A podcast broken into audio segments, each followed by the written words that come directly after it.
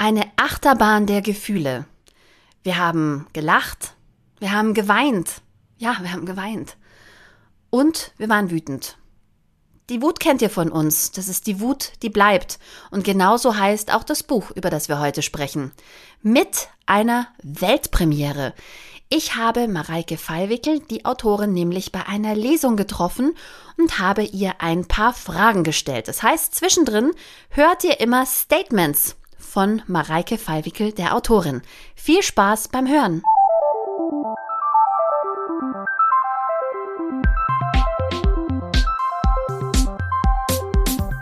Die Leserinnen. Der Podcast über feministische Bücher mit Barbara Christina und Christina Barbara.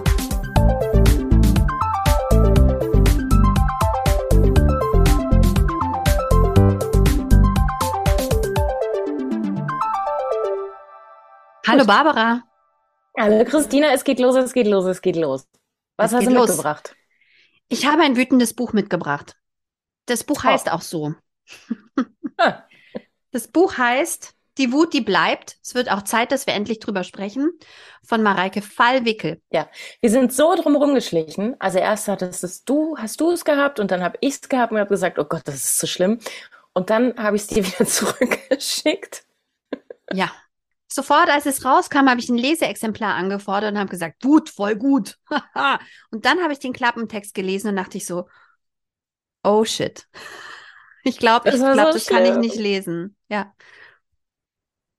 Äh, aber dann, Barbara, dann hat es mich umgehauen, dieses Buch. Es hat mich umgehauen. Und wir müssen jetzt auch wirklich diese Folge aufnehmen, weil ich praktisch nach jedem Kapitel dir erzählt habe, wie krass das Buch mich umgehauen hat. Mhm. Ja, ich sag nur erzwungenes Kuchenbacken. Ja, genau. Komme ich gleich dazu. Aber erst erzähle ich dir was über Mareike. Gut, los geht's. Die ich auch kürzlich in Stuttgart getroffen habe, bei einer ja. Lesung, allerdings einer ganz anderen Lesung, und zwar von Mitnachtstraße von Frank Rutkowski. Das hat sie moderiert und ist extra dafür von Salzburg hierher gefahren nach Stuttgart. Weil. Super. Ja, weil er hat nämlich ihre Lesung in Stuttgart moderiert. Und die Och beiden nein. kennen sich so aus ähm, Literaturblogger-Zeiten schon und haben sich auch ihre Skripte wechselseitig zum Lesen gegeben. Also zu Mitnachtstraße und zu Die Wut, die bleibt. Voll süß. Hast du Mitnachtstraße auch schon? Nee, aber du bist dran, oder? Schon gelesen, schon gelesen, Baba. Kommt, kommt. Oh ein Buch, ein Roman. Oder wie hat Mareike so schön gesagt bei der Lesung? Wahrscheinlich macht ihr es so wie ich, ein Buch von einem Mann pro Jahr. Ich möchte aber jetzt grundsätzlich Nils Pickard ausklammern. der gilt nicht. Aber ähm, das war sozusagen jetzt das eine Buch von einem Mann pro Jahr. okay, also es kommt auf jeden Fall. Ähm, ansonsten, du bist ja auch extra nach Stuttgart reingefahren. Richtig, richtig. Das war auch ein weiter Weg für dich. Naja, mittelweit. Keine Details. und da haben wir, und jetzt äh, eine, äh, eine Premiere bei Die Leserin. Eine technische ja. Premiere. Ja. Du, hast uns, du hast uns da was mitgebracht.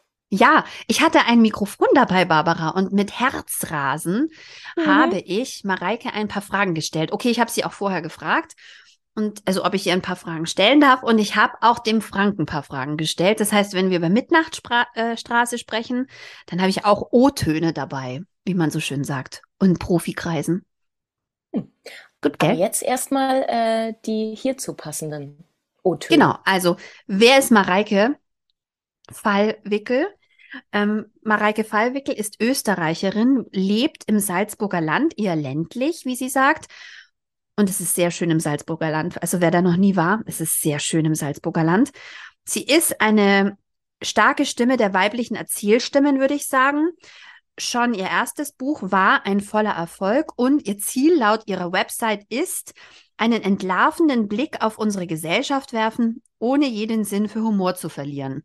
Und allein da ist sie schon so krass sympathisch, ist kaum auszuhalten. Im Fokus dabei bei ihr feministische, queere und diverse Themen, weil sie sagt, ich bin überzeugt, dass die Zeit reif für bisher ungehörte Stimmen ist. Gemeinsam sind wir laut. Aber hat man den Sinn für Humor wirklich auch bei die bleibt? Kann ja. das? Mhm. Echt? Mhm. Bei dem mhm. Thema? Ja. Oh. Ja, Humor, ja, aber ich glaube, ähm, Humor ist auch, wenn du es schaffst, ein sehr schweres Thema sehr lesbar zu machen. Also mhm. Dann immer wieder so Comic Relief nennt man das ja, dass immer mhm. wieder so eine Erleichterung und so ein Schwung reinkommt, auch ins Lesen. Und ich habe sie tatsächlich auch gefragt, Literatur für Frauen, das ist ja schon eher so ein riskantes Sujet. Da kommt jetzt ein O-Ton, Barbara. Den schneide ich jetzt rein. Und da sagt nämlich jetzt ähm, Mareike was direkt dazu.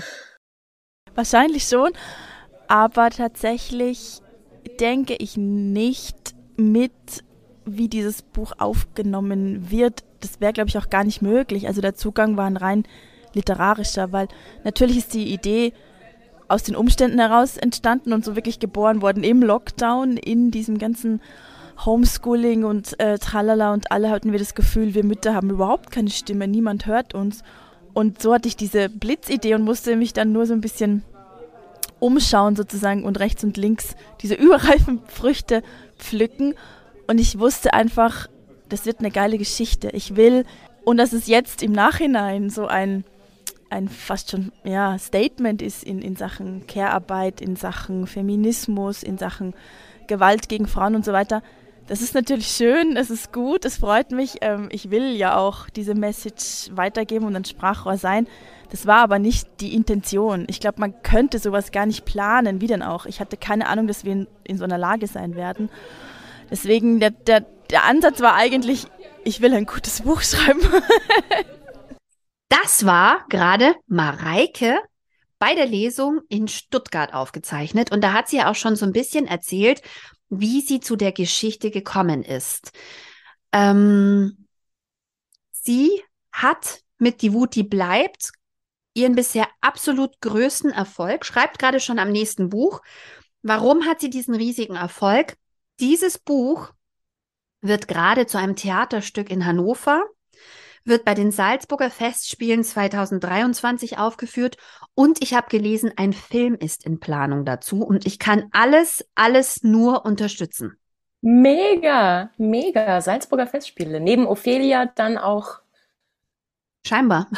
Dieses Buch. Aber der Hammer, der Hammer. Es muss auch völlig surreal sein, wenn einem das als Autorin passiert. Das ist schon echt ziemlich, ziemlich crazy. Worum geht's? Mhm. Barbara. Triggerwarnung. Es tut ein bisschen weh. Es tut ein ziemlich weh. Und Entschuldigung, ja. es ist so schlimm, dass ich da nicht drüber rüberlesen konnte. Ja, also es ist der Grund, warum wir beide uns wie eine heiße Kartoffel immer dieses Buch hin und her geworfen haben.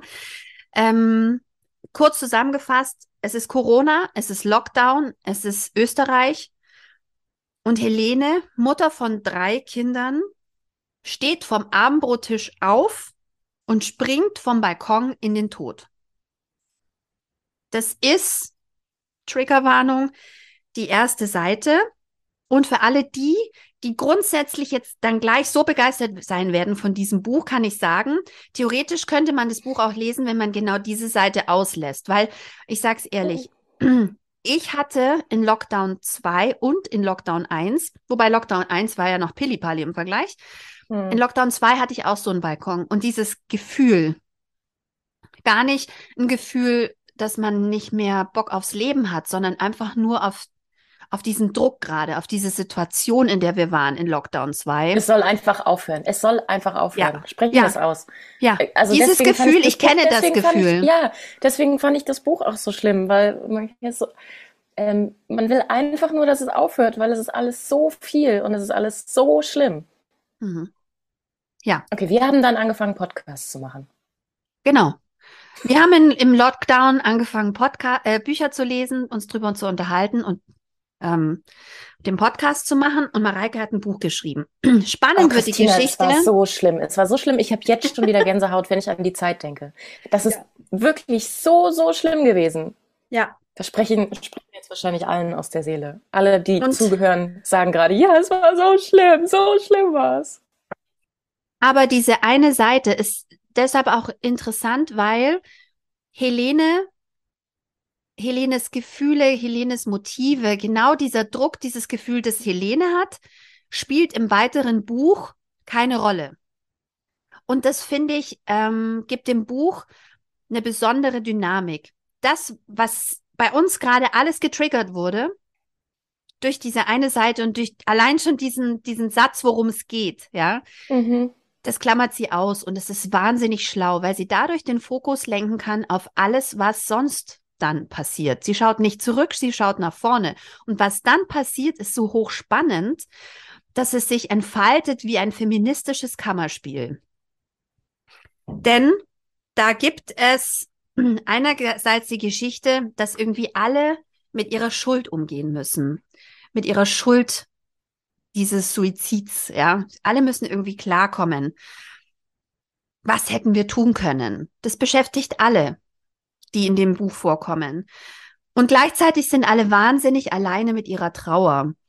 Das, dieses Gefühl, allein zu sein mit Trauer, das kennen wir, das kenne ich aus meinem Freundeskreis ähm, im anderen Zusammenhang. Aber ich finde grundsätzlich, dass es ganz oft sehr schwierig ist, in unserer Gesellschaft einen Raum zu finden und, und Rituale und Dinge, wie man Abschied nehmen kann und keine, keiner, niemand in diesem Buch weiß, wohin mit seinem Schmerz. Also alles. Ja, genau so, genau so ist es nämlich auch hier ja. bei Trauer. Entschuldigung, kurzer Exkurs. Ja, es gibt einen Raum, äh, den leeren Raum, in dem kannst du traurig sein, wie du willst, aber es gibt halt da überhaupt gar keinen Halt, keine Begrenzungen, keine Worte für, kein gar nichts.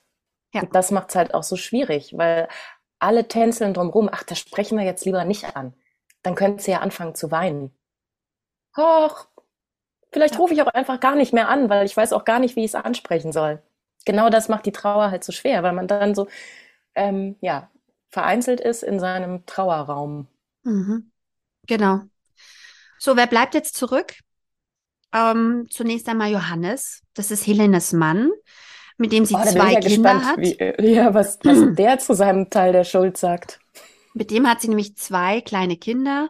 Das eine Vorschulkind kurz vor der Einschulung, das andere noch ziemlich klein, eineinhalb im Buch. Und ähm, der glitscht sich die ganze Zeit aus der Sache raus. Ist kein scheiß Typ, ist maximal überfordert, geschenkt, ja, geschenkt. Aber er spannt als allererstes seine Mutter ein, die aber nicht mehr gut zurecht ist. Die ist zu alt. Die kann eigentlich ihm gar nicht so richtig unterstützen, ist auch die einzig mögliche Verwandte. Und dann bleibt als allererstes mal alles an Lola hängen. Denn Helene hat eine Tochter mit in die Ehe gebracht aus einer früheren Beziehung. Klassisches Patchwork. Kennen wir alle, ne, Barbara? Und diese Teenie-Tochter. Und diese Teenie-Tochter, die, auf die prallt es jetzt so ein bisschen ein dass sie auf einmal in diese Rolle springen muss, ja, dass sie viel auffangen muss und es überfordert sie maßlos, weil sie ist extrem traurig und sie findet noch nicht mal mehr Zeit, um zu schlafen, weil die kleinen Brüder jetzt nachts immer zu ihr in ihr Bett kriechen und sie hat dadurch eben nicht nur diese Trauer, sondern eben auch auf einmal diese maximale Verantwortung und ist schlaflos und was Schlafentzug mit uns macht, brauche ich jetzt nicht ausführen. Und dann kommt Sarah da noch ins Spiel. Helenes beste Freundin, schon immer, seit der Schule. Und das wird eine der Kernhauptfiguren, genauso wie Lola. Hel äh, Sarah ist kinderlos, sie ist Ende 30, sie ist Autorin. In ihrem Haus sitzt ihr jüngerer Lover, den sie in Corona kennengelernt hat und dann hat sich da irgendwie so eine Beziehung äh, entsponnen. Er ist eingezogen, es war irgendwie bequemer ist nicht Fisch, nicht Fleisch, diese Beziehung. Müsst ihr nachlesen. Und ähm, Sarah kommt mit ihrem riesen Rucksack schlechten Gewissen.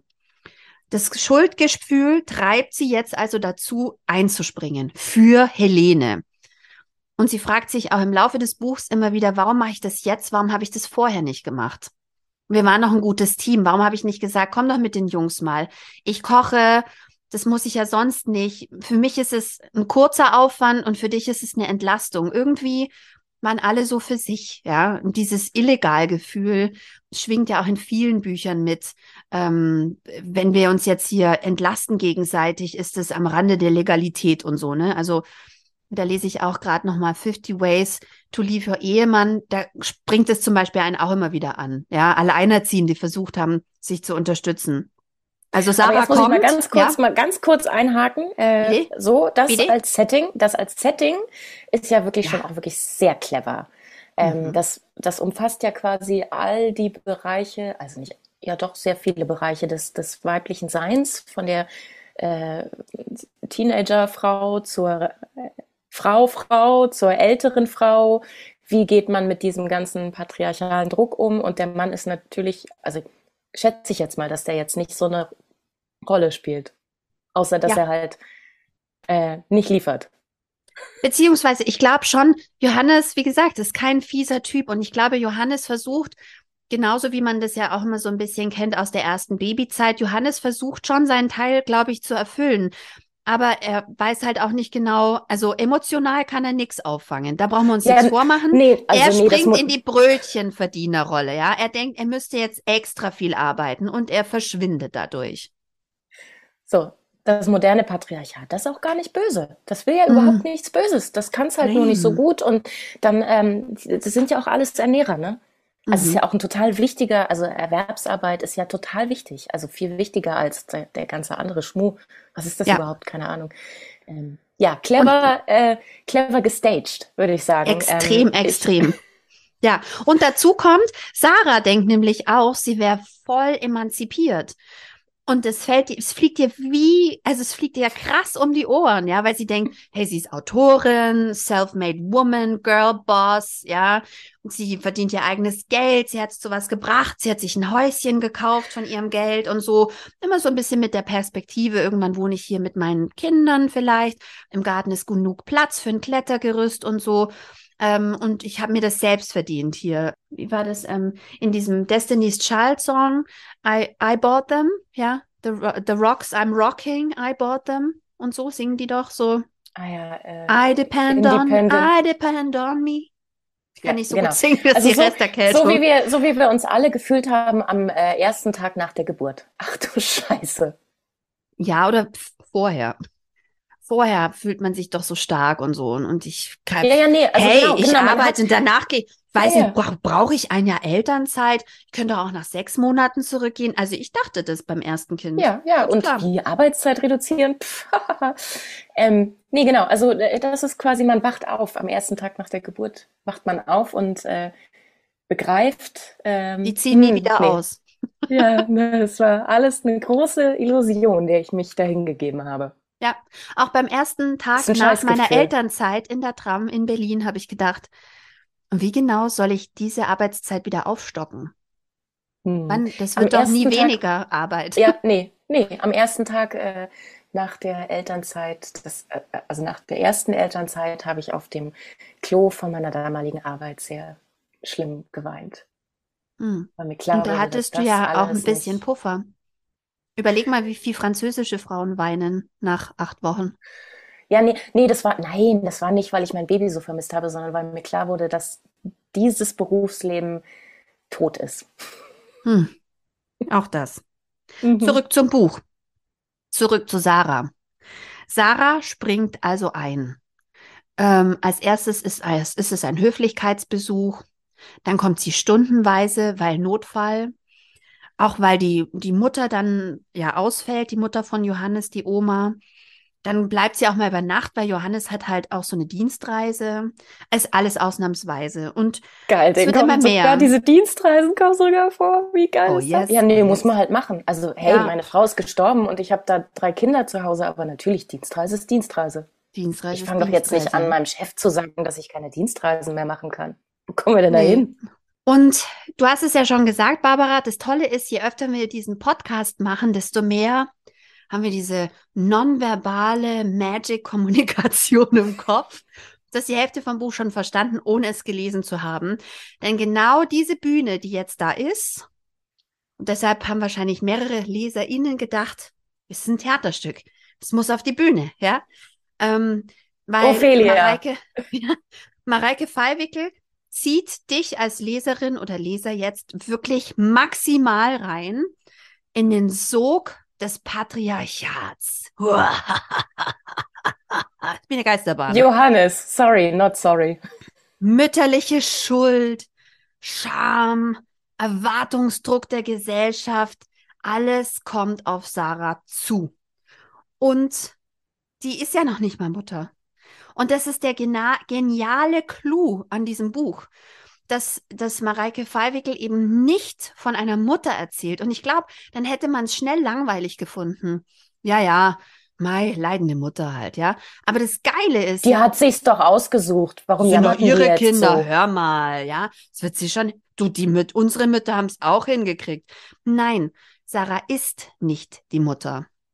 Und sie muss sich trotzdem mit dem Scheiß auseinandersetzen. Und ihr wachsen die Kinder ans Herz, natürlich. Aber es ist so krass, weil sie uns gleichzeitig den Draußenblick aus dem Drinnen gibt. Das ist praktisch, das ist praktisch wie so eine V-Frau, wie so, weißt du, so Undercover-Agentin. Die steckt knietief in der Scheiße und kann gleichzeitig so von draußen drauf schauen. Das ist mega. Es ist mega genial. Und da habe ich eine Lesestelle mitgebracht. Die Sache mit dem Kuchenbacken. Pass auf. Pass auf. Wir haben so oft über dieses Kuchenbacken gesprochen. Mm. Genial. Es sind so geile, geniale Sachen in diesem Buch. Pass auf. Jede gute Geschichte fängt damit an, dass jemand etwas Unerwartetes tut, das sein Leben entscheidend verändert. Und doch ist das, was Sarah macht, auf den ersten Blick naheliegend. Sie bäckt einen Kuchen. Sie kann nicht länger fernbleiben, sie muss hin. Und nicht mit leeren Händen. Es gibt Regeln, einen sozialen Kodex, was Besuche angeht und Gastgeschenke. Man kann sie brechen, ja, aber nicht in, so, in einer solchen Situation. Wer Trauernde aufsucht, überreicht ihnen Anteilnahme in greifbarer Form. Sie hat darüber nachgedacht, auf dem Weg zu Helenes Wohnung beim Supermarkt stehen zu bleiben, Brezen zu kaufen und einen fertigen Gugelhupf, ein paar Äpfel, Bananen, Orangen, sie in ihrem Fahrradkorb zu transportieren mit der gebotenen Vorsicht. Aber was wäre das schon wert? Die paar Euro, die ein solcher Einkauf kostet, würden an den Opfergaben haften wie ein Etikett. Nein, es muss etwas Selbstgemachtes sein. Es muss ein gewisses Maß an Bemühung drinstecken, an Zeit, an gutem Willen. Überhaupt hat sie viel nachgedacht, hat Gedanken gedreht, wie dicke Schnüre. Mehr als einmal hat sie sich verheddert in dem Dickicht aus Dickicht aus Ratlosigkeit, Sehnsucht, antwortlosen Fragen. Siebenmal hat sie heute bereits das Smartphone in die Hand genommen, um Helene anzurufen oder ihr zu schreiben. Siebenmal. Die Gewohnheit ist ein alter Hund, sitzt in ihr wie ein Reflex, lässt die Finger schneller sein als ihren Verstand. Nach dem Aufstehen und Duschen die eingetroffenen Nachrichten durchzugehen und Helene etwas zu schicken, die Antwort auf eine Frage. Ja, fast, wir sind bei der letzten Folge. Ein Vorschlag, telefonieren wir am Nachmittag. Ein simples Wie geht's dir heute war ihr Ritual. So haben sie es jeden Tag gemacht.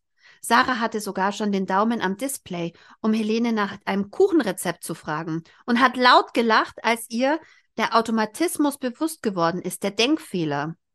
Aus dem Lachen ist ein Weinen geworden, ein tränenloses allerdings, ein tonloses Schluchzen, bei dem sie sehr lange keine Luft bekommen hat. Helene hätte ein Rezept gewusst. Sie hat unzählige Sachertorten und Blechkuchen, Apfelstrudel und Zimtschnecken gebacken für Kindergeburtstage als Nachspeise oder weil Sonntag war. Dabei war Backen früher nicht ihr Ding. Sarah hat junge Helene niemals teigrührend gesehen. Wenn sie genug Geld hatte, hat sie was Süßes aus der Konditorei spendiert und zu Lolas Geburtstagen hat sie einfach eine Kerze in einen Krapfen gesteckt. Aber dann hat sie es sich angeeignet, das Backen, mit dem stummen Unwillen, der typisch war für sie, hat gelernt, wie man Nutella-Schnecken macht und Nuss Nusskipferl.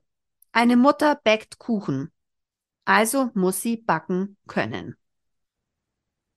Ich kann direkt losheulen bei der Stelle, weil die in mir so viel triggert. So Denn, viel. Darf ich dazu die passende? Nein, du willst Spoiler. Zuerst, aber dann ich möchte noch einen kleinen Spoiler. Dann muss ich auch eine Kuchengeschichte erzählen, die sehr passend dazu ist. Ein kleinen Spoiler. Im Laufe mhm. des Buchs stellt sich raus, dass Helene Kuchenbacken schrecklich fand. Und trotzdem hat sie es gemacht. Und ich habe bei dem Kuchenbacken auch an unser Buch denken müssen, ähm, Butter, ähm, was wir vor kurzem besprochen haben, japanische mhm. Autorin, mhm. wo es auch stark darum ging, dieses, dieser Druck, Es muss was Selbstgemachtes sein. Dieses Essen muss Liebe transportieren. Es kann nicht einfach ein Apfel sein. Es muss etwas Selbstgebackenes sein. Dieses Essen machen ist Liebe. Und ich koche und back wahnsinnig gern. Und ja, wenn ich drüber nachdenke, ja, das ist meine Sprache der Liebe auch für meine Familie. Dass ich zum Beispiel, weil Sonntag ist, einen Kuchen back, der allen schmeckt. Und weil ich die Hälfte der Schnecken mit Apfel und Zimt mache und die andere Hälfte nur mit Zimt. Weil halt manche keine Äpfel mögen hier. Jetzt meine Geschichte zum Thema Kuchen. Passt wirklich wahnsinnig gut dazu. Also, ähm, die Kita der beiden großen Kinder hat immer einmal im Jahr ein äh, großes Sommerfest veranstaltet mit einem ähm, Kuchenbazar. Und es wurde vorausgesetzt, dass äh, jede Familie einen Kuchen dazu beisteuert, damit dann über den Kuchenverkauf ähm, Geld für neue Anschaffungen für die Kita äh, erwirtschaftet wird. So. Ähm, das habe ich auch als junge Mutter, habe ich das das erste Jahr, dachte ich, uh, jetzt muss ich dann alle backen Kuchen. Und das war dann die Ansage, bitte hier im, äh, im Kellergeschoss ist dann die große Kuchensammelstelle. Und dann habe ich da sehr mühsam Kuchen gebacken, der wahrscheinlich auch echt trocken und oll war. Auch ich musste mir sehr langsam dieses Kuchenbacken aneignen. Bin dann äh, ehrfürchtig runtergegangen, habe dann gesehen, was für Kunstwerke alle anderen Mütter, da war ordentlich Druck auf dem Kessel. Mm. Das war auch total stressig, weil ich diesen scheiß Kuchen äh, nachts, als die Kinder geschlafen haben und das Kind geschlafen hat, backen musste und ähm, irgendwie in die ganze Zeit noch reinquetschen, diese Kuchenproduktion. Ähm, und am Ende war es, naja, ich war nicht so richtig zufrieden mit dem Ergebnis. Äh, das nächste Jahr habe ich dann, dachte ich, ich bin schlau, habe ich beim Bäcker einen Kuchen gekauft und den in meine Kuchenform gestellt. Also in, in meine ähm, Springform und habe äh, das, dann sah es schon mal auf jeden Fall besser aus und hat auch besser geschmeckt. Äh, und im Nachgang habe ich dann gedacht, sag mal, bist du denn total bescheuert? Weder hast du Spaß an diesem blöden Ritual, noch kommen da geile Kuchen bei raus und das Geld, was du jetzt in den ganzen Bäckerkuchen investiert hast, das bekommen die niemals raus, wenn die 50 Cent für ein Stück nehmen. Dieser Scheißkuchen beim Bäcker hat nämlich 24 Euro gekostet. Also hast du hoffentlich die 24 Euro genommen, hast gesagt, mein Anteil nehmen. Ja, genau. Und im Jahr drauf bin ich dann unten hingegangen und äh, alle haben brav wieder ihren Kuchen abgegeben und ich habe dann äh, 25 Euro der da zuständigen äh, Erzieherin in die Hand gedrückt und habe gesagt, hier für die Kita-Kasse, viel Spaß. Ich habe exakt das heute Morgen mit meinem Mann besprochen, habe gesagt, what the fuck?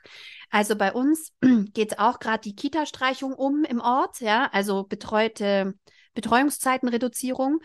Und ähm, ErzieherInnen sind ja rar und deshalb will, der Gesamtelternbeirat aller Kindergärten in dem Ort, in dem ich lebe, einen Verwöhnnachmittag für die ErzieherInnen im Juni machen. Habe ich auch das erste Mal von gehört. Aber egal. Und dafür soll es auf dem Wochenmarkt hier einen Kuchenverkauf geben. Und man solle doch bitte einen Kuchen spenden, wo ich dann dachte, kann ich euch einfach 20 Euro geben? Ja. Ich kann ich euch einfach 30 Euro ja. geben? Warum muss ich Fuffi. dafür so einen scheiß ja. Kuchen backen? Unfassbar. Ja, das und das so meine ich ja. Und, das, und, und wer soll denn den Kuchen backen? Oh, wer backt ja. den Kuchen? Ja, genau. Und wenn man mal, Entschuldigung, wenn man da mal meinen Stundenlohn, den ich als hochqualifizierte Fachkraft bekomme, auf dieses Kuchenbacken raufrechnet, weißt du, was das für ein teurer Kuchen wird? Wovon gehen die denn hier aus? Wovon gehen die denn hier aus? Stay-at-home-Mom? Das, also, da ist es ja wieder mal. Was ist denn da der Stundenlohn? Dass sich das dann rechnet, dass man das als Ware nimmt? Ich habe mich auf jeden Fall, also wahnsinnig über dieses ganze System aufgeregt und wie man davon ausgehen kann, dass es äh, so was Natürliches ist, was was niedrigschwellig äh, alle Mütter sowieso die ganze Zeit machen und dann kann man halt mal einen mehr backen und ähm, meine, das Lustige ah, ist. Und dann diese, diese ganze Scham, diese Scham, der man da ausgesetzt ist, weil man dann irgendwie selber den hässlichsten und trockensten Kuchen hat, den niemand haben will, weil man natürlich dann gesehen hat, welche Kuchen gut weggingen und welche nicht. Meiner nicht. so, das war, und also das kam dann auch noch oben drauf.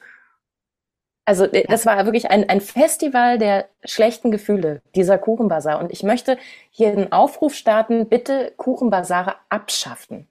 Das, ist Aber das haben wir doch schon immer so gemacht, auf Barbara. Das allen, haben wir schon immer so gemacht. Auf allen Ebenen ist das falsch. Dann mhm. soll jeder das spenden, was er kann. Aber ja. bitte nicht Arbeitszeit, Materialien und Schuld. Ja, vor allem der Kuchen ist da ein Symbol, ja, um jetzt mal ein bisschen elitärer hier literaturmäßig zu sprechen. Es ist ein Symbol für die verkrusteten Rollenklischees, in denen wir hängen, ja. Nicht mal Sarah kann sich dem erwehren. Und ich habe jetzt gesagt, die Familien, noch. die Familien spenden den Kuchen. Natürlich haben die Muttis alle gebacken. Ich habe nicht einen einzigen Vater gesehen, der einen dieser beschissenen Kuchen abgegeben hat unten im Keller. Das ist so schlimm, im Keller von der Kita. Ja. Jetzt bitte. Ich bin gerade wieder ganz tief drin. Mit dem Kuchen fängt es also sehr. an. Es berührt mit mich dem, sehr.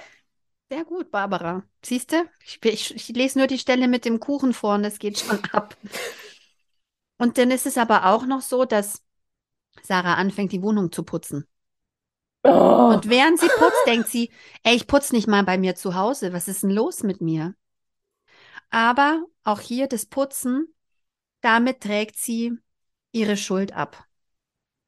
Dass sie nicht da war für Helene, dass sie nicht mehr einfach gemacht hat, dass sie nicht gesagt hat, komm, komm rum, ich mache mit der großen Schule, ich koche was und du kümmerst dich nur um die Kleinen zum Beispiel. Einfach mal ne, ein bisschen was abnehmen, sich ein bisschen teilen, sich austauschen. Da hätte man sich ja gewünscht, dass das der Mann denkt.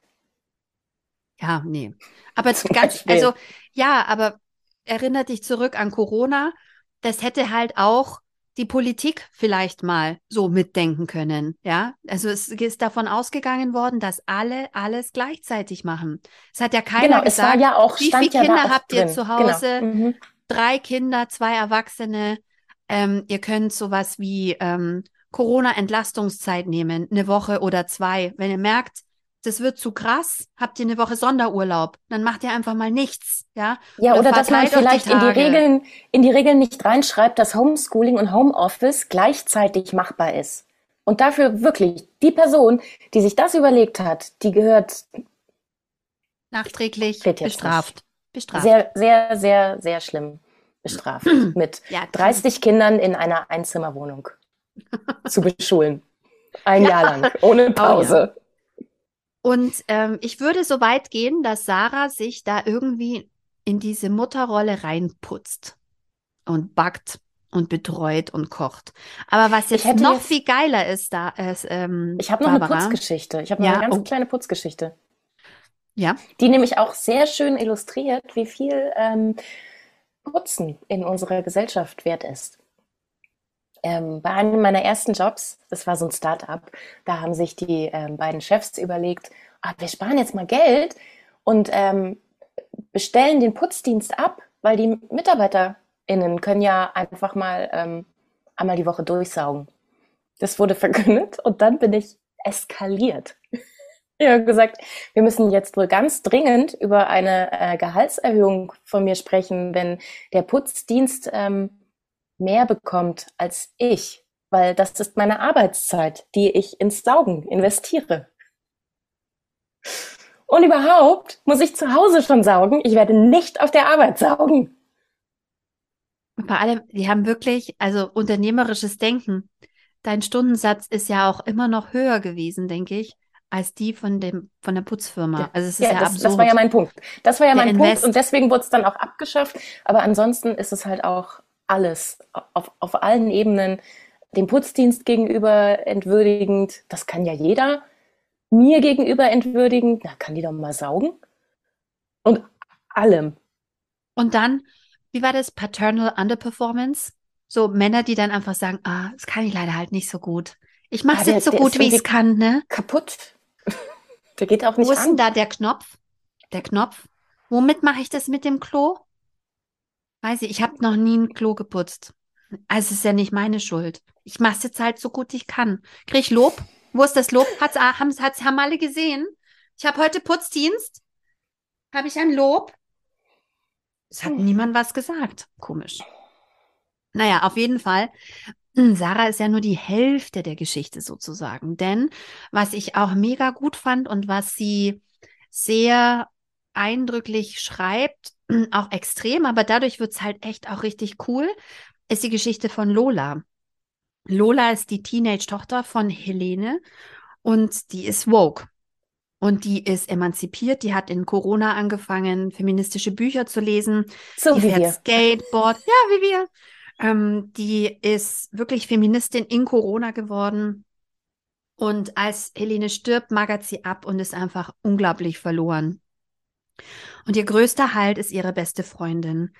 Und sie sieht aber auch gleichzeitig ganz, ganz genau, auch eben durch diesen Woken-Blick, was da falsch läuft. Wenn Sarah denkt, sie müsste jetzt hier die Verantwortung übernehmen.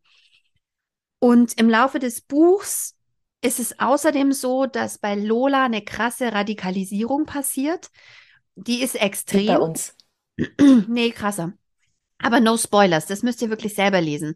Und ähm, du kannst dir dabei zusehen, wie sie radikaler wird und erwachsener.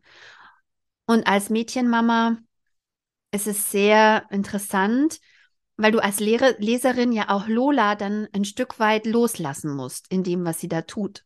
Es ist sehr, sehr spannend. Mit Sarah ja Knirsch ist es nämlich auch total. Ähm, wie so ein Teil des Kammerspiels und der, der Kon Konzentration all unserer gesellschaftlichen Prozesse auf ein, auf ein Stück Literatur. Dann zum einen der Versuch, über die Magersucht Kontrolle über die Situation zurückzuerlangen und zumindest über den eigenen Körper. Und dann auf der anderen Seite aber aus dem Druck heraus, den äh, die Gesellschaft, die Familie ihr auferlegt, ähm, zu explodieren. Ja, ja. Also quasi äh, Druck geht nach außen und nach innen. Ja. Und der nach außen ist ja wünschenswert. Mhm. Mit Sarah knirscht es auch total. Ähm, Sarah fällt es total schwer, sich Lola zu nähern, ganz anders als den kleinen Jungs, die einfach so dankbar sind und einfach so froh, dass da eine Bezug Bezugsperson ist. Also wollen wir es einfach so nennen, wie es ist. Sarah wird eine extreme Bezugsperson, aber Lola ist eben so auf dem Sprung zum Erwachsenwerden. Und gerade in dieser Zeit ist es ja auch so, dass, das habe ich mal gelesen in ähm, Glückliche Scheidungskinder, dass ähm, Kinder erst so mit 13, wenn sie selber so sich selbst auch verlieben können, auch erst eigentlich so bewusst sich entscheiden können, jemanden nicht zu mögen, einen Erwachsenen, also Eltern zum Beispiel über Eltern zu sagen, der ist, also du liebst Vater und Mutter eigentlich grundsätzlich oder deine Eltern, welches Geschlecht auch immer. Und erst wenn du in dieser Phase bist, dass du anfängst, andere Menschen zu lieben, ähm, dann kannst du auch differenzierter auf das Verhältnis mit diesen, mit dieser bedingungslosen Liebe schauen. Und genau an diesem Kipppunkt ist Lola. Ah, weil man da einen Ersatz hat. Ja, und die muss nicht mehr bedingungslos darauf hoffen, dass jetzt da einer kommt, der sie ins Bett bringt und ihr übers Köpfchen streichelt und so, weil die ist schon in einer anderen Phase. Die ist auf dem Sprung, sich abzugrenzen extrem. Und das ist super, super interessant. Lola. Jetzt muss ich noch ganz kurz meinen Gedanken, ja? meinen Gedanken zu Lola, ähm, im Kontrast zu den, zu den Söhnen, dass ähm, da ist es natürlich auch leicht, die Söhne gern zu haben, die dann so dankbar sind und dass man quasi nicht mit der Rolle, also wenn, wenn man so eine Erwartung hat an, wie wird Hilfe aufgenommen und wenn die, wenn, wenn man da quasi zornig ist und das nicht, also natürlich ist man auch dankbar, wenn man, wenn man geholfen, wenn man Hilfe bekommt, aber wenn man halt einfach das nicht bedient mit diesem, mit dieser und auch mit der, mit der unterwürfigen, dankbaren Frauenrolle, wenn man die halt nicht bedient, sondern wenn man da halt anders reagiert als, ähm, als die Erwartungen sind. Ja. Dann wird man und abgestraft. Das, und das Tolle ist, dass Lola eben ihr Frausein einfach auch noch freier definieren kann und dadurch auch äh, eine ganz andere Art von Feministin ist. Und das ist wahnsinnig schön, dem zuzuschauen, weil sie nämlich Sarah offen vorwirft, dass sie Feminismus einfach nicht versteht. Und Sarah ist ungefähr so alt wie wir, ja. Ähm, und Sarah hat es auch nicht verstanden. Zum Beispiel gibt es da diese Szene, da trägt Lola ein T-Shirt, auf dem steht When There Are Nine. Und Sarah versucht irgendwie so Anschluss zu finden und sich mit ihr so zu unterhalten und zum Gespräch aufzumachen und checkt halt nicht, was auf dem T-Shirt steht. Und dann sagt Lola, das ist ein Zitat von Ruth Bader Ginsburg. Verstehst du gar nichts? Du bist erwachsen, du kannst alles googeln. Was ist los mit dir? Lies doch mal was. Was ist los mit dir? Warum denkst du, du wüsstest schon alles? Ja? Genialer Zug, ja? Also Ruth Bader Ginsburg hat gesagt, Gleichberechtigung ist, wenn es neun von diesen Richterinnen gibt. Also nicht einen, äh, einen prozentualen Anteil, sondern wenn nicht alle neun eine, einmal. Nicht ja. eine Alibi-Frau. Oder zwei, sondern when there are nine. Ja, und das ist so ein, ein, ein Dreh- und Angelpunkt oder eine gute Szene. Oder zum Beispiel sagt Lola, also Sarah ist ja wahnsinnig stolz auf ihren Beruf und auf ihre Eigenständigkeit. Sie schreibt Krimis. Und irgendwann sagt Lola, ja, ich habe mal einen gelesen. Ich lese ja gern. Ich habe einen gelesen. Natürlich habe ich einen gelesen. Aber fällt dir eigentlich auf, was, dir, was du da machst? Alle deine Opfer sind Frauen. In jedem Buch schreibst du, dass man Frauen leiden lässt, dass man Frauen umbringt, dass man Frauen foltert. Und das finde ich zum Kotzen. Hast du schon mal drüber nachgedacht? Ob dir nichts Besseres Wirklich? einfällt, das, ob du nicht das, andere das, Bücher schreiben kannst? Das greift sie auch auf. Wie schön. Das ist ja auch eine aktuelle Debatte. Was ist denn da los in diesen ganzen True Crime und Crime-Formaten? Warum, warum ergötzen sich denn alle an dem Leid der äh, Frauen?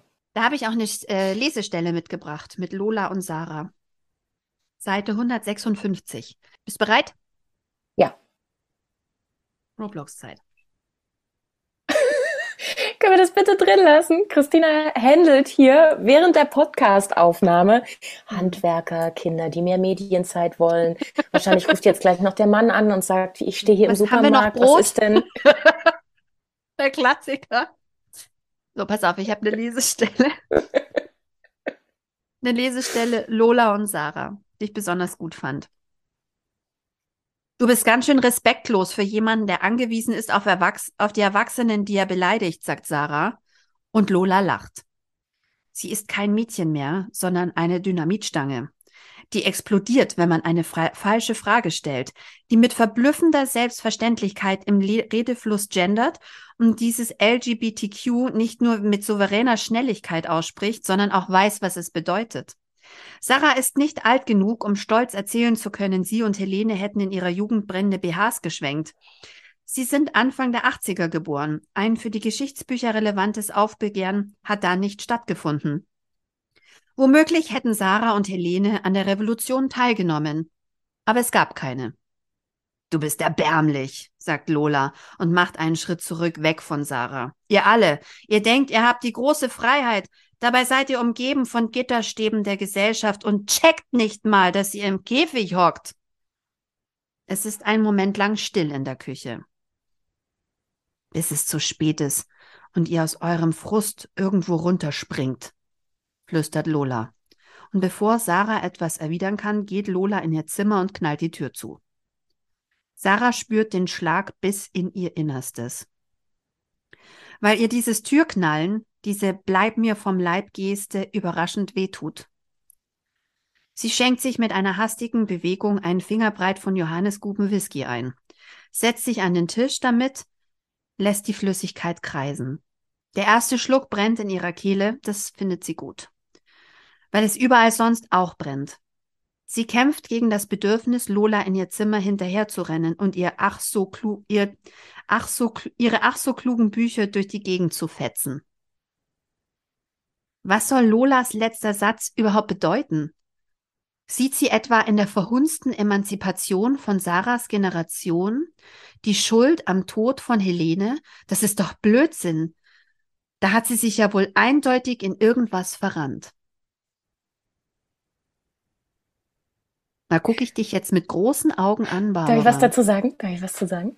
Ist das, ist das eine krasse Lesestelle? Das ist eine super Lesestelle und das ist ja auch ähm, hier äh, Trauerprozess.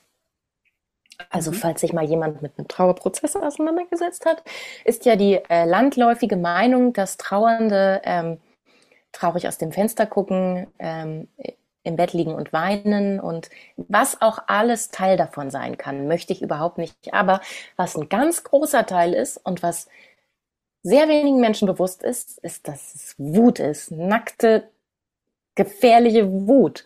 Die Wut, dass man in so einer Situation ist, in der man nicht sein möchte. Und mit dieser Wut muss man auch erstmal lernen, umzugehen. Und das ist ein ganz natürlicher Teil des Trauerprozesses. Und es ist so furchtbar, dass der gesellschaftlich nicht anerkannt ist und dass man ähm, da kein Verständnis entgegengebracht bekommt. Und diese Wut bleibt, die Wut der Trauer bleibt sehr lange, weil es halt einfach ein sehr langer Prozess ist. Aber ich finde auch diese Idee, dass vielleicht unsere verhunzte Emanzipation, wir haben schon mal drüber gesprochen, gerade in der persönlichen Folge, das lag ja alles da. Ich meine, du bist mit deiner alleinerziehenden Mutter in ähm, feministischen WGs rumgehangen. Wir haben alles gewusst. Alice Schwarzer gab es schon lange. Das lag alles vor uns wie auf dem Silbertablett. Und an uns ist nichts hängen geblieben an unserer, äh, an unserer Generation. Bis ich verstanden habe, was Feminismus ist, da war ich 30. Das ist schon, da ist schon was hängen geblieben, aber wir äh, sind den Verführungen des äh, Neoliberalismus erlegen. Wir Dem, sind die Neoliberalisten-Generation.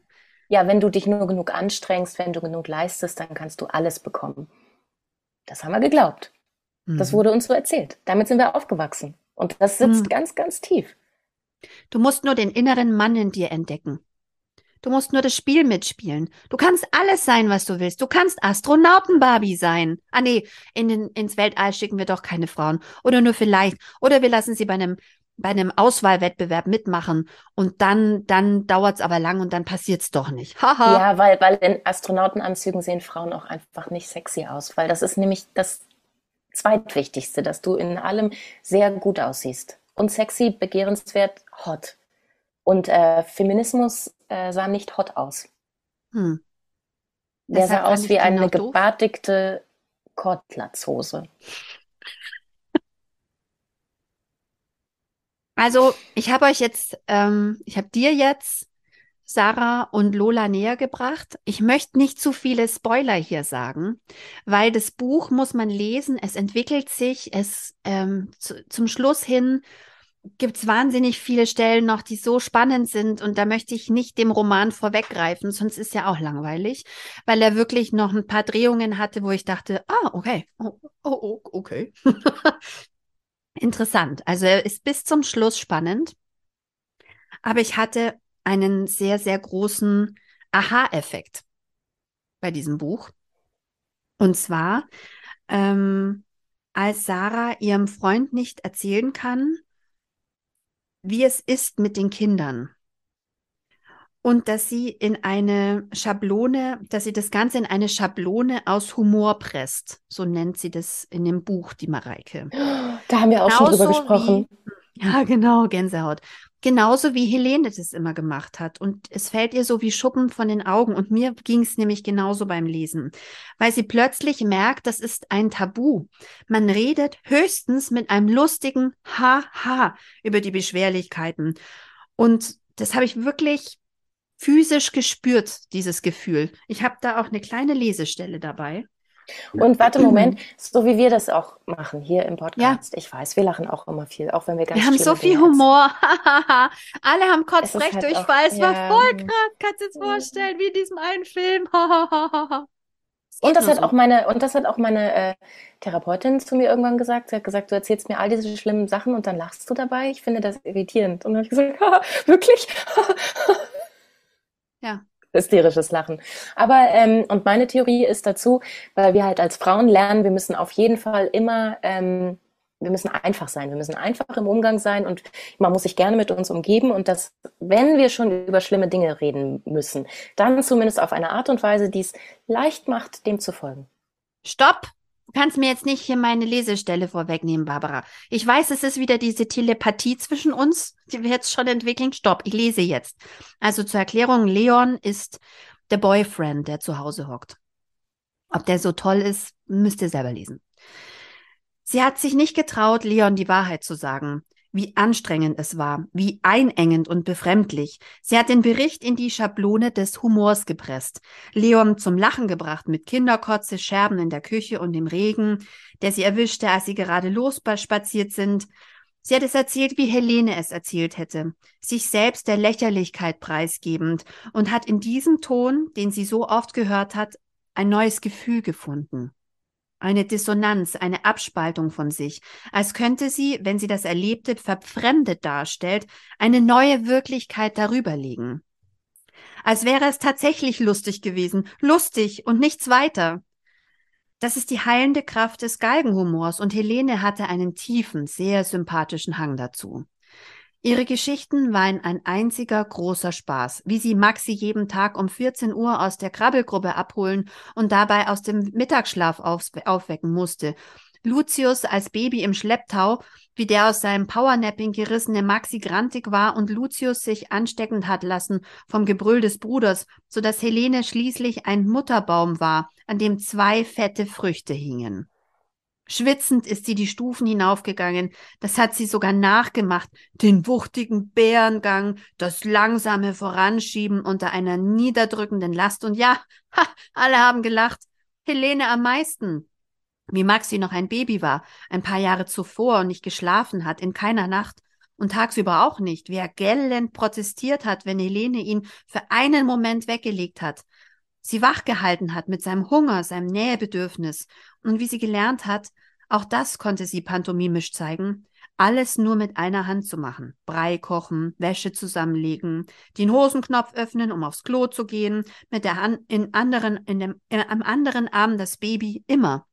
Helene, die Meisterin der Kunst, dem Alltag etwas Witziges abzuringen. Helene, die verstanden hat, dass Komik Tragik in Spiegelschrift ist. Oh, davon machen wir T-Shirts. Ja. Komik ist Tragik in Spiegelschrift. Aber echt. Die Leserinnen. Wer Interesse an diesem T-Shirt hat, äh, schreibt uns bitte in die DMs. Ja. Wir arbeiten gerade an unserem Shop. Und dann ich ja. lache schon wieder. Ich habe ähm, Mareike, übrigens, wie war das? Never Meet Your Idols. Mareike ist mega sympathisch. Ähm, mhm. Don't be shy. Also wenn sie mal in eurer Nähe liest, äh, geht hin.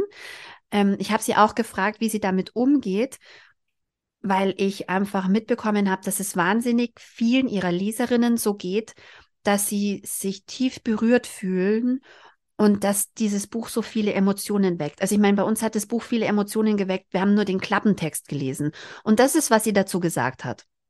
Also ehrlich gesagt habe ich das bei den ersten zwei, drei Lesungen so nicht erwartet und war total überfordert, weil da kam so eine Welle an Emotionen zu mir zurück, also aus dem Publikum. Und es war auch wirklich spürbar mh, hm, ein kollektiver Schmerz im Raum. Ganz viele Frauen sind immer Tränen überströmt und man spürt dann einfach, dass alle sich denken, ja, es stimmt, es geht uns so, weil wir Frauen sind und das ist total traurig und es ist auch, aber auch gleichzeitig so eine Verbundenheit, dass wir alle da sitzen und fühlen, ähm, es geht uns allen gleich. Und ganz viele haben mich dann auch wirklich richtig umarmt und haben teilweise gebebt. Da war ich dann, also darauf war ich überhaupt nicht vorbereitet. Ich weiß auch nicht, ob man sich darauf vorbereiten könnte. Und haben auch wirklich so gesagt, danke, dass du es aufgeschrieben hast. Danke, dass es schwarz auf weiß in einem Buch steht, als wäre das jetzt plötzlich so ein physischer Beweis, weil einfach auch immer dieses gesamtgesellschaftliche Gaslighting passiert und uns Frauen und vor allem Müttern abgesprochen wird, dass wir uns so fühlen dürfen. Und es auch immer heißt, stellt euch nicht so an, ist doch alles nicht so schlimm, ihr seid längst gleichberechtigt und so weiter. Und als hätte dieses Buch sozusagen einfach einmal belegt, nein, es ist anders.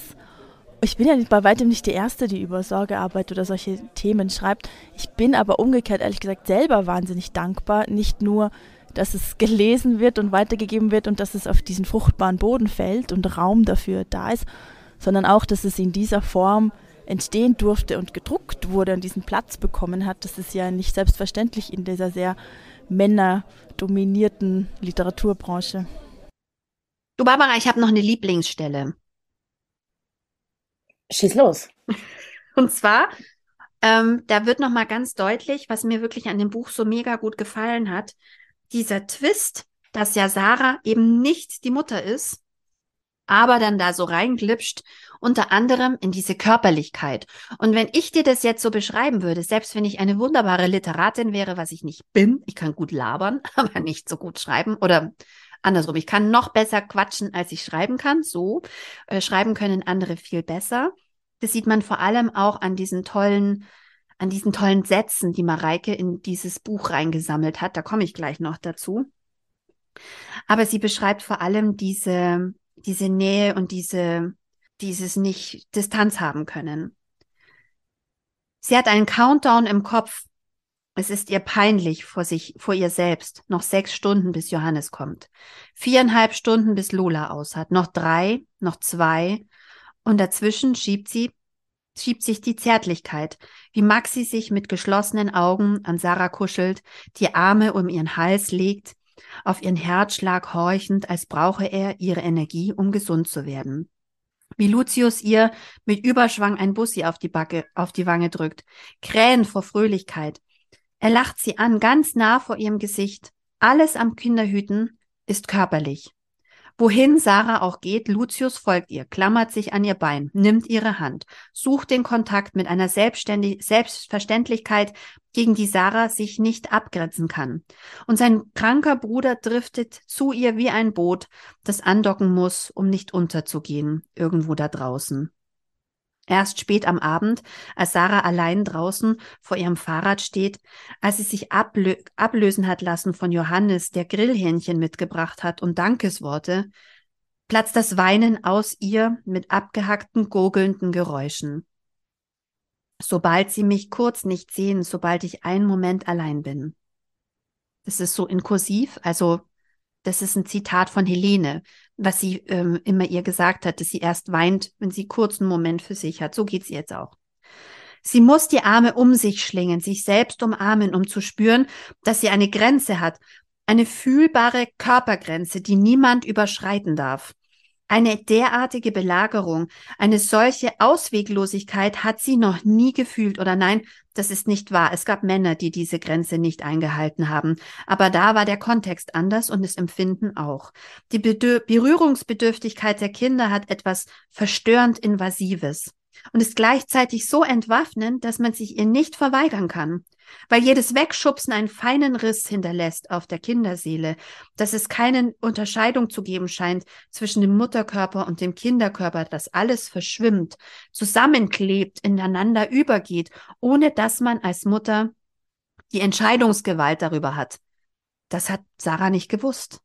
Und am meisten weint sie, weil diese intensiven Berührungen ihr umso mehr bewusst machen, dass ein Körper fehlt, dass sie einen Körper nicht mehr berühren kann, dass sie ihn hätte umarmen müssen ein letztes Mal und festhalten. Oft genug hatte Helene, Helene was gesagt. So ist es nicht. Sie hat den Mund aufgemacht. Doch mit jedem Monat, den die Pandemie angedauert hat, ist sie stiller geworden. Und insgeheim war Sarah froh. Was soll man denn auch tun, außer nicken, lächeln, mit halbem Ohr zuhören und denken, was willst du, es ist nun mal so. Stell dich nicht so an. Du hast halt Kinder. Oh Gott, das ist so schlimm. Jetzt haben wir beide heulende Augen. Oh. Boah, das Buch ist so intensiv und dabei ist halt so, so klug. Genau. Und, so und das, schlau. Und äh, Christina, sammel dich kurz. Ich greife mal schnell den Faden auf. Ähm, und diese eine Stelle, diese eine Stelle reicht ja eigentlich schon aus, um zu beschreiben, wie fordernd Sorgearbeit ist. Gerade für kleine Kinder. Und dass es unmenschlich ist, das von einer einzelnen Person leisten zu lassen. Das kann niemand leisten. Das kann einfach niemand leisten. Wir sind hier Millionen Frauen, die sich einfach zusammenreißen und es durchziehen, aber das ist nicht das, das geht nicht. Man, also man muss das auf mehrere Personen aufteilen. Ein Kind muss mindestens zehn erwachsene Personen haben den Tag über, damit man das mental übersteht. Ich schön weiß, wär's. das ist nicht nötig. Ja, genau, schön wär's, aber, aber äh, weißt du, dann, dann würden wir da alle äh, problemlos durchsliden durch die ähm, jungen Kinderjahre. Aber das, das ist nicht so. Und deswegen ist da so viel Überforderung. In Aber vor allem, weißt du, was da ja noch nicht mal drin ist? Da ist Familien. ja noch nicht mal der Crash drin, den du hast, wenn du das Baby geboren hast und diese Überforderung. Da bist du ja wirklich eins. Du kannst es nicht ablegen. Meine große Tochter, ich konnte die nicht ablegen und es hat mir niemand gesagt, dass wenn die meinen Herzschlag nicht mehr hört, sie ausflippt als sie neu geboren war. Das hat mir niemand gesagt. Ich dachte, Niemand da habe ich so ein. Baby-Bay und dann lege ich die da rein und dann ist das Mhm. total süß. Ja klar, wacht die Ja, oft ja. auf, aber was soll's. Nee. Nein, die hat auf mir geschlafen. Auf mir. Ja. Das hat mir niemand gesagt. Und dann wirst du nach Und man drei kann sie auch den Tagen. Tag über nicht ablegen. Man kann sie den Tag über nicht ablegen. Man kann sie niemals ablegen. Man hat 24 Stunden lang, wochenlang, monatelang Körperkontakt mit einem Ja. kleinen Minimenschen, wo man ja auch noch aufpassen muss. Die sind ja auch noch so instabil. Dann liegt man nachts da und da schläft bewegt nicht. sich nicht, weil man Angst hat. Man, man rollt irgendwie drauf oder die fallen, fallen irgendwie runter oder so. Das ist ja, es ist so eine harte Last. Und dann wirst du Das nach drei. Tagen aus dem Krankenhaus geschmissen. Egal, wie es dir geht.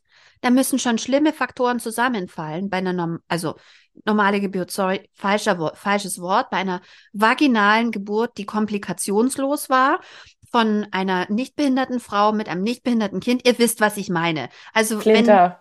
Genau, wenn die Weiblich. Dinge sozusagen normal laufen, okay, dann wirst du nach drei Tagen rausgeschmissen. Da schießt dir die Milch ein und da wachst du erstmal aus dem Adrenalinkick auf und dann musst du nach Hause gehen. Und dann sagt keine nette Schwester mehr, ähm, wollen Sie mal eine Stunde schlafen? Sie können es auch Mhm. zu uns in Schwester und dann bringen wir es wieder. Das gibt's Mhm. nicht. Das gibt's Mhm. nicht. Mhm. Aber lest Und dieses da- Buch. Ihr ja. müsst dieses Buch lesen. Ihr müsst dieses Buch lesen. So, ich finde, ähm, also ich habe es ja nicht gelesen, aber die Stellen, die du daraus vorgelesen hast, äh, äh, machen Folgendes mit mir. Es klingt so, als äh, würden all diese kleinen, feinen Geschichten äh, ihren Finger in die Wunden legen, die wir haben und die bei jeder Person, die es liest, oder sagen, können wir Frau sagen? Ist es zu, ist zu äh, Sorge? Ich komme noch zu meiner Sorgeperson? Ich komme noch zu meiner? Leseempfehlung. Ich komme noch zu meiner Leseempfehlung. Ja, also, na gut, sagen wir jetzt mal Person. Ähm, quasi die Dinge, die Themen, die nicht aufgearbeitet sind und mit denen man hadert. Und das, das löst direkt so viel aus in einem. Das ist ein bisschen so wie mit äh, toxischen Beziehungen. Die sucht man sich aus, um ganz viel an sich selber arbeiten zu können. Hoffentlich. Das Unterbewusstsein möchte sich heilen. Vielleicht äh, sucht man sich deswegen dieses Buch aus, weil das Unterbewusstsein möchte wachsen und heilen. Und je schlimmer sich's anfühlt, desto mehr Wunden hat man. Ja, das ist schon harte Kost, das Buch. Also es geht, also nein, das ist, ich habe geschrieben, ähm, es tut weh und geht nah, es rüttelt an einem, aber es hilft dir auch wahnsinnig viel, Dinge zu hinterfragen, auch emotional. Es hat mir geholfen, auch dieses Lockdown-Zeug nochmal zu betrachten. Das war Können wir. Lockdown-Syndrom dazu sagen? Ich Ja. glaube, da sind so Trauma. viele mental versehrt rausgekommen. Also da werden jetzt bestimmt in den nächsten Jahren Studien drüber äh, rauskommen, was das mit uns gemacht hat. Ja. Nichts Gutes. Aber der Schreibstil, Barbara, sie schreibt so gut, das Buch ist so wohl komponiert, sie ist eine wirklich gute Autorin. Und das zeigt sich nicht nur darin, dass sie einen so tief berührt, durch das, wie sie das komponiert hat, dieses Buch, das zeigt sich auch darin, was sie für Sätze und was sie für teil, teilweise für Szenen reinschreibt in dieses Buch. Ich möchte noch eines, eins vorlesen, ähm, weil es genial ist. Lola vor der Beerdigung, ja. Sie schaut erneut in den Spiegel, sie schminkt sich nie, übermalt nicht die rötlich-pickligen Stellen, besitzt keine Wimperntusche. Die Augenringe sind krass. Die dunklen, schulterlangen Haare hat sie gekämmt. Das muss genügen. Es gibt nur wenige Situationen, in denen die Gesellschaft Hässlichkeit erlaubt. Und die heutige gehört dazu. Lola ist entschlossen, das auszunutzen. Was, was für ein Text? Wie genial. Auf den Punkt. Auf den Punkt. Und nein, es ist nicht so. Auch bei Beerdigung. Gucken die Leute, ja. Ja. Und wenn du dann nicht den Erwartungen der Leute entsprichst, na dann gute Nacht. Ich möchte also noch eine zu gut Lese hergemacht sein, aber auch nicht zu wenig hergemacht sein. Und äh, es darf keine Zumutung sein, dich anzuschauen. Aber, aber ich habe noch eine Frage. Ich habe noch eine Frage. Ah, ja, ähm, bitte. Hat sie eigentlich Kinder? Ist sie Mutter? Mareike? Ja. Ja. Okay, mhm. gut. Ähm, ich habe auch eine ganz geile ähm, Leserinnenfrage bekommen. Eine Frage von einer Leserin. oh. Und zwar, wie viel Lola, wie viel Helene und wie viel Sarah steckt in dir, Mareike? Und ich habe sie das auch gefragt und das ist, was sie geantwortet hat. Tatsächlich haben diese Figuren nichts mit mir zu tun. Es ist immer schwer zu erklären. Die sind so, die stehen so getrennt von mir in der Welt. Natürlich ist alles inspiriert, ja, und es ist ja auch, hoffe ich zumindest, authentisch. Ich habe auch ähm, teilweise sogar Zitate drin. Eine Freundin von mir sagt immer, ich habe drei Kinder, mein Mann hat keine Kinder. Oder auch dieses Comic Relief, dass ganz viele Mütter das oft dann so lustig erzählen, dass alle drüber lachen können, weil es ist das Einzige, wie wir das ermöglichen, dass man das überhaupt sagen darf. Aber ich bin im Endeffekt keine der drei und vielleicht alle drei. Und im Endeffekt sind wir alle, glaube ich, jeweils Anteile von diesen Frauen und gleichzeitig sind wir alle nicht diese Frauen. Und ich denke, das vermischt sich. Das ist auch okay so und man muss sich nicht identifizieren, denke ich. Man muss auch nicht. Also zum Beispiel werde ich dann oft gefragt, ob ich denn so wütend bin oder wie das denn bei mir ist. Und ich habe viel mehr eine Stellvertreterwut. Ich bin von ganz vielen Dingen überhaupt nicht betroffen. Ich bin wahnsinnig privilegiert. Ich bin weiß, ich habe Zugang zu Bildung. Mein Mann und ich haben eine 50-50-Aufteilung immer schon seit 13 Jahren. Aber das heißt ja nicht, dass nur weil ich nicht betroffen bin, ich nicht sehen kann, wie es den Frauen geht und ich nicht auch stellvertretend für alle anderen kämpfen kann. Stellvertreterwut, genial. Stellvertreterwut. Allein dafür mein größter ja. Dank, liebe Mareike. Stellvertreterwut ist mega gut. Und die ich glaube wir auch. auch. Christina, die ja. haben wir auch. Die haben wir Brauchen auch. wir davon auch ein T-Shirt? Ich fände schön. Ja. Kann vielleicht irgendjemand nochmal unsere ganzen Podcasts hören und sagen, welche stellen wir schon als T-Shirt-Sprüche? Übrigens, Mareike Pfahlwickel liebt geile feministische T-Shirts. Ist auch super. Ihr müsst ihr unbedingt folgen. Sie schreibt super schlaue Sachen auf Twitter und auf Instagram ist sie auch ähm, wahnsinnig viel unterwegs, zeigt auch, was sie liest und ähm, lässt einen auch ein bisschen begleiten, dass sie jetzt ein neues Buch schreibt, obwohl man noch nicht weiß, worum es geht. Und weißt du, was auch süß ist, weil sie ja Österreicherin ist? Manchmal habe ich ein bisschen österreichisch rausgelesen und es war voll schön. Es war ein bisschen wie Urlaub. ist absurd, aber so bin ich halt. Sehr schön. Jetzt kommt aber so, meine aber, Leseempfehlung. Ah, okay. Aber kann ich noch kurz einen Auf? Ich fände das wirklich gut, wenn wir so einen Aufruf machen. Was hättet ihr denn gerne auf T-Shirts stehen? Oder was ja. haben wir schon gesagt, dass ihr gerne auf T-Shirts hättet? Wir nehmen ja. Vorschläge an.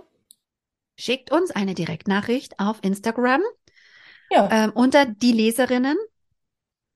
Und dann geht's ab.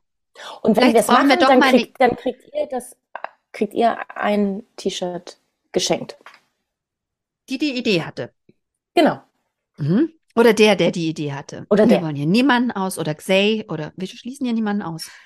Genau. Kann dann auch äh, Größenwünsche angeben. Natürlich. Nö, jeder kriegt XS. Ha, ha, ha. Wir schneidern nichts. Wir machen keine T-Shirts über XL, weil wir wollen nicht, dass dicke Menschen unsere T-Shirts ja. oh, tragen. Nee, nee. Wir, wir, wir, wir haben nur XS-Kollektionen, äh, die äh, trage ich dann über meinem linken Fuß. Barbara. Das ist Comic Relief gerade, Leute. Also ja, oh, Barbara hat das Buch nicht mal gelesen. Schlimm. Barbara hat das Buch nicht mal fertig. gelesen und braucht jetzt Ganz große Entspannung. Tour Lass mich jetzt meine ja. Leseempfehlung. Ja, Leseempfehlung. Wer muss das Buch lesen? Wer? Mareike Fallwickel vor Schullektüre. Jede Schülerin, jeder Schüler sollte dieses Buch lesen. A, du kannst dich identifizieren mit Lola. Also es ist nicht so, dass es total abstrakt ist für junge Menschen. Es gibt eine Identifikationsfigur. Das ist ja immer Deutschlehrern, glaube ich, wichtig. Zweitens, obwohl bei Homo Faber interessiert es auch keine Sau, ob sich irgendjemand damit identifizieren kann. Ja, so. allerdings. Oder beim Faust. So, aber ähm, man lernt wahnsinnig viel. Man versteht Dinge, man hat, dann, man hat dann einen Einblick. Man kann durch diesen Außenblick so viele Dinge verstehen. Und ich glaube, dass es jungen Menschen helfen würde, im Verständnis auch für Mütter. Ihre Mütter? Ja, für ihre Mütter, ja. Aber auch fürs eigene Leben. Weil, wie will ich denn das später machen? Will ich ein Johannes sein, der irgendwie die Kurve nicht kriegt? Will ich eine Sarah sein, die denkt, sie wäre ein Girlboss und eigentlich immer Kinder will, aber irgendwie es dann nicht, es klappt irgendwie nicht? Also. Oder will ich eine Helene sein und mich so aufopfern, dass ich vom Balkon springe? Right, right. Oder will ich Lola sein, die sich radikalisiert? Lest alle dieses Buch. Ähm, und wer sagt, es ist für mich zu schwer, man kann die erste Seite weglassen. Einfach überblättern. Einfach überblättern und lest den Ja, Rest. stimmt. Überblättern hat total gut geholfen, als du eben die Szene mit dem Körperkontakt vorgelesen hast und wir beide geheult haben. Ja, aber zumindest ist der Suizid dann praktisch übersprungen. Also ja, na dann muss man ja aber nur der ist noch wirklich 90 Prozent heulen. Den schreibt Mareike Fallwickel wirklich wie ein Schnitt mit einem, so Game of Thrones mäßig, wie mit so einem scharfen Schwert, einmal so eine Seite, Punkt. War Game of Thrones nicht eher für Folterszenen? Ich Nö, da, da war es auch oft so, dass einfach, hey, das ist einer unserer Hauptcharaktere. Oh, er hat keinen Kopf mehr. ja. Comic Relief, Comic Relief. Anyhow, lest, lest dieses Buch. Und ich habe eine Widmung in meinem Buch jetzt, weil ich ja bei der Lesung war. Ich habe es dabei gehabt. Da steht, für Christina, du darfst wütend sein. Mareike Fallwickel.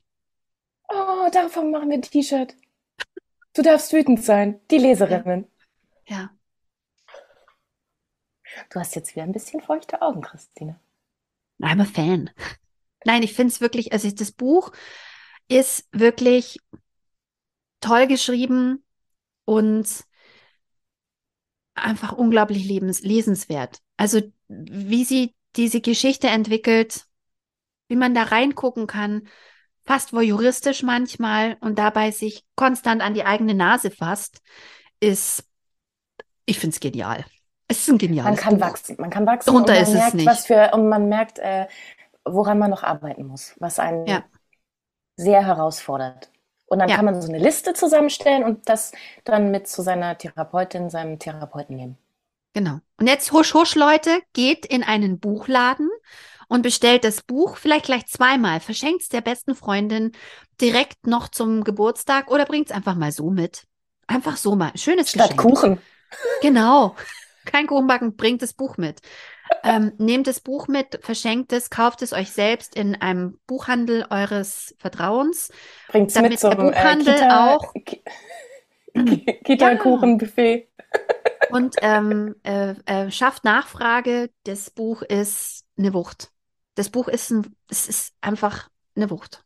Ein geniales Buch. Christine, ich bin sehr stolz auf uns, dass wir es jetzt geschafft haben, über dieses Buch zu sprechen. Wie lange liegt das gefühlt? Ist das schon seit äh, Ich möchte Jahren? nicht drüber sprechen, das wirft so ein schlechtes Licht auf mich, Nein, weil ich ein nein, Leseexemplar bekommen habe. Nein, überhaupt nicht. Vielen nein, Dank. aber wir haben ja, wir Rowold. beschäftigen uns ja so lange schon damit. Also Ja. wir hier intern, also nicht Ja. äh, im, also als Vorbereitung. Also die, die Vorbereitung, die geht wirklich schon sehr lange.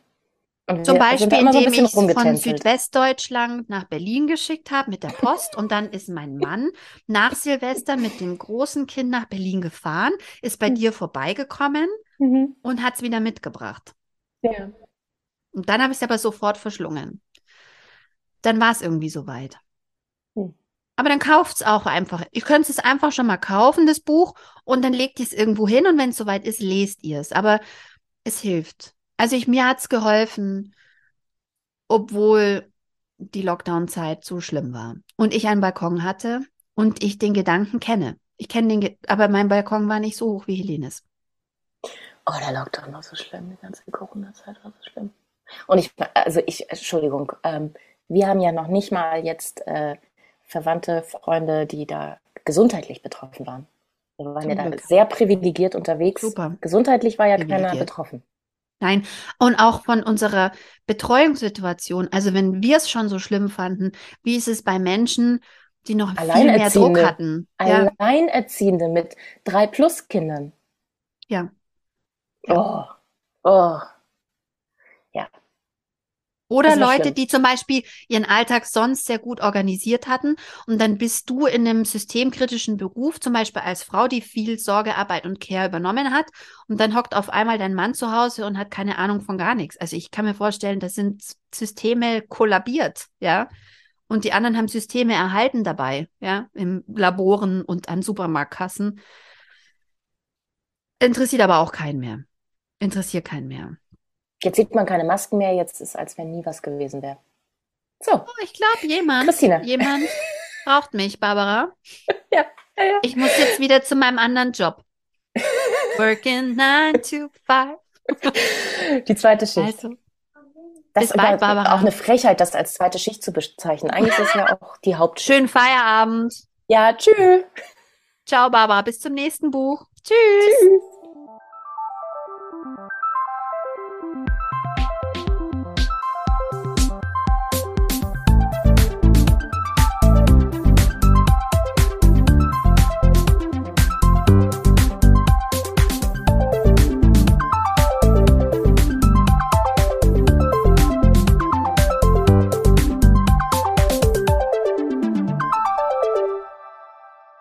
Das war der Podcast Die Leserinnen. Redaktion und Moderation Barbara Meyer und Christina Häusler. Produktion Christina Häusler. Musik Bernie Meyer. Danke fürs Zuhören.